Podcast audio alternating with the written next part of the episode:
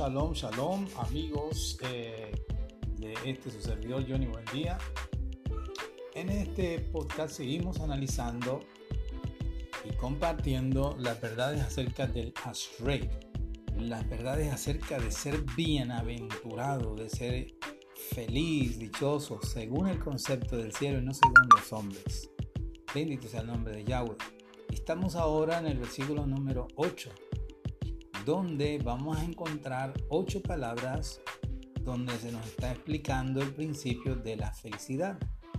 Ocho palabras en hebreo y cuando vemos ocho palabras siempre el número ocho es tipo de la perfección, es tipo de la culminación de todos los tiempos, lo que se llama en hebreo Olam Haba, que es la, el mundo venidero, es la expresión de todo lo espiritual que tiene el Padre venido sobre nuestra vida, sobre nuestro tiempo.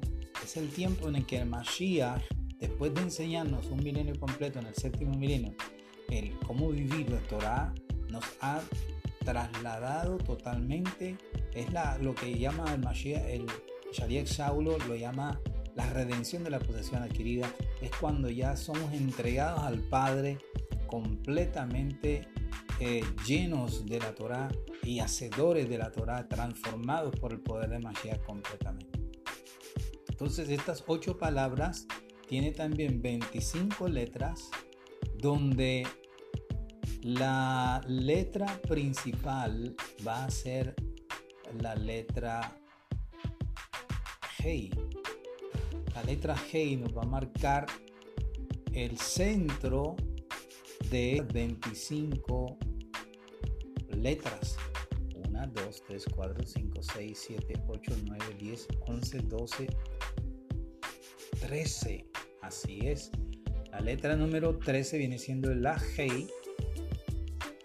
Y ya sabemos todo lo que involucra la G. La G, la G es una letra que nos da a entender la suavización, la misericordia de Yahweh, a pesar de que nosotros podamos estar mereciendo juicio, están mereciendo lo peor.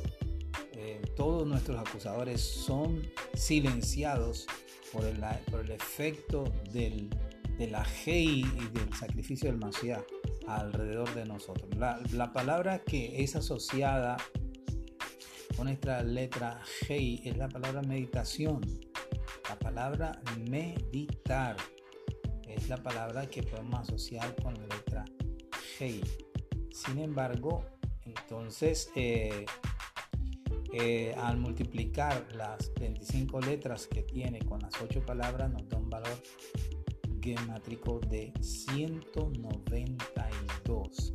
El 192 es eh, una palabra que, una sumatoria que debemos tener en cuenta para recibir otras palabras. Otras palabras. Entonces es muy importante que entendamos que el número 8 es típico, es alusivo a los Lanjaba, a los, a los ocho días que había, que había que esperar después de un nuevo nacimiento para hacer el pacto de la Milá, así como, como Yahshua fue eh, circuncidado al octavo día y como también se estableció para Abraham y sus hijos este pacto perpetuo para todas las generaciones eh, después de Abraham. Y que estos 24 letras restantes, divididas entre dos, a la derecha y a la izquierda, vamos a tener 12 que representan al pueblo de Israel, las 12 tribus de Israel y 12 Talmidim que anduvieron con Yahushua, Mashiach, nuestro amado Moreno, nuestro amado Ribi. Su majestad Yahushua Mashiach, el rey de reyes y señor de señores.